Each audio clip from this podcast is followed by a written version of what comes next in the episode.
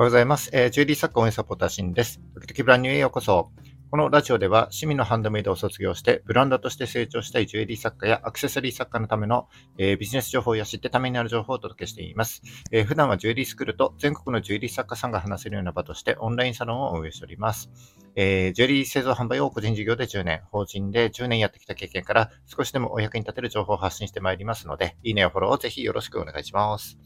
えっ、と、3月7日、え月曜日の放送です。えー、3月も2週目に突入ですね。いかがお過ごしでしょうか？えー、僕、この週末ちょっと新たな発見というか、改めて、ああ、こう、こうなんだなっていう発見がありました。えっ、ー、と、先週金曜日ですね、あの、過去一長い放送をしたんですけども、その反動のせいか2日もですね、収録をサボってしまいました。ということで、えー、この経験は前にもあってですね、まあ、あんまり長い収録をするとその反動でモチベが下がるということに気づきました。えっ、ー、と、昔からま持続力、持久力はあんまりない方でして、えー、瞬発力はあるんだけども、あんまり長続きしないという僕の性格そのままだなということで、まあ、この学びを踏まえてですね、ちょっと今後はなるべく短い放送、えー、5分から10分ぐらいですかね。それくらいに収めていきたいと思います。えっ、ー、と、1.5倍速で聞いていただきますと、4分から7分ぐらいの計算ですかね。そのくらいのボリュームになるかと思いますので、まあ、移動中やですね、お出かけの支度中だったり、あるいは作業中にサクッと聞いていただけると幸いです。えっ、ー、と、今日の放送ですけども、まあ、えっ、と、4月からですね、あの、新年度ということもありまして、まあ、新たな目標だったり、やりたいことをこう掲げようかな、なんて思っている人もいいと思いますので、えー、目標を達成するためのコツのような感じでですね、ちょっとお話したいことがありますので、えー、進めていきたいと思います。えー、まあ、どんな目標であっても応用できる内容だと思いますし、え、身近な具体でもちょっとね、交えてお話したいと思っておりますので、え、今日も最後までお聞きいただけますと幸いです。それではよろしくお願いします。はい、えー、本題に入っていきます。えっ、ー、と、4月からですね、まあ、新しい生活だったり、新しい環境になるっていう人も多いと思います。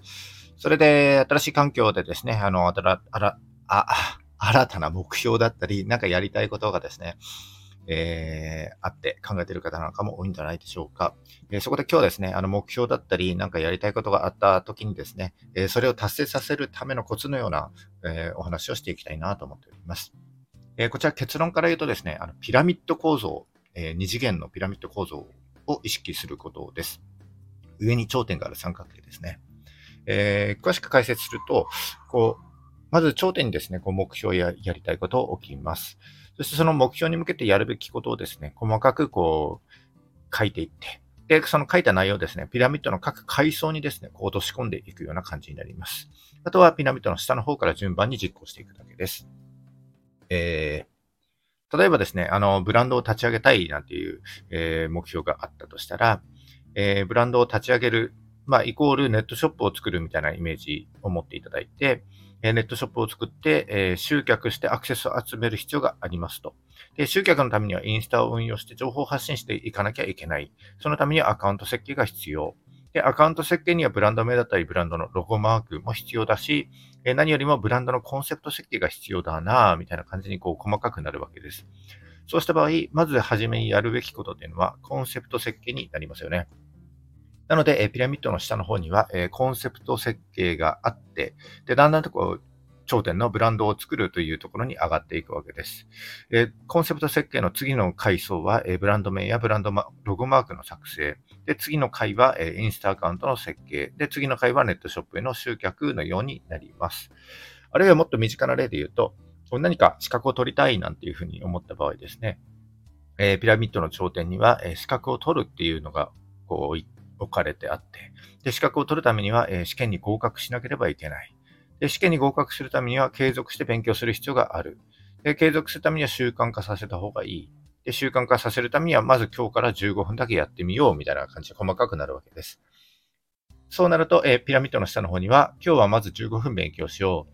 う。で、えっ、ー、と、継続するために1週間まず継続させよう。で、次の回には3週間継続させよう。で、次の回には継続して勉強を続けて、えー、試験に合格しようみたいな感じで、え、ピラミッドの階層がこう段がですね、できていくようなイメージになると思います。なんで当たり前じゃないかなんて思った人も多分いると思うんですけども、ここからが大事な話で、えー、目標ですね、ピラミッドの頂点として、えー、目標に向かってやるべきことをピラミッドの各階層にこう、落としていって、で、最下層から実行していくという表現でお話ししましたけども、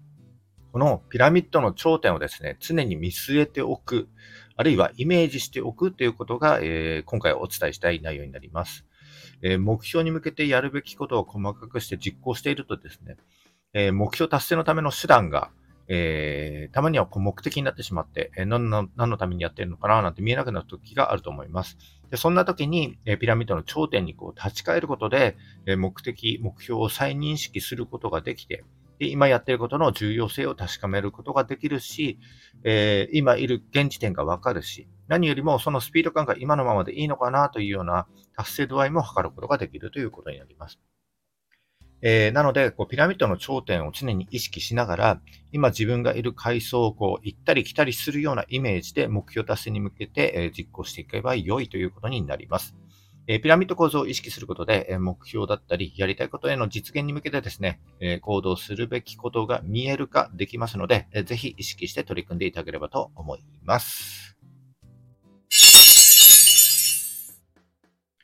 以上、今日はですね、目標達成させるコツはピラミッド構造にあるということをお話しいたしました。えまとめるとですね、目標や理想、やりたいことをピラミッドの頂点に置く。その目標に向けてやるべきことをなるべく関連付けて細かくしていく。で、その細かくした内容を階層分けする。えー、常に頂点を見据えた状態で下の階層から実行していく。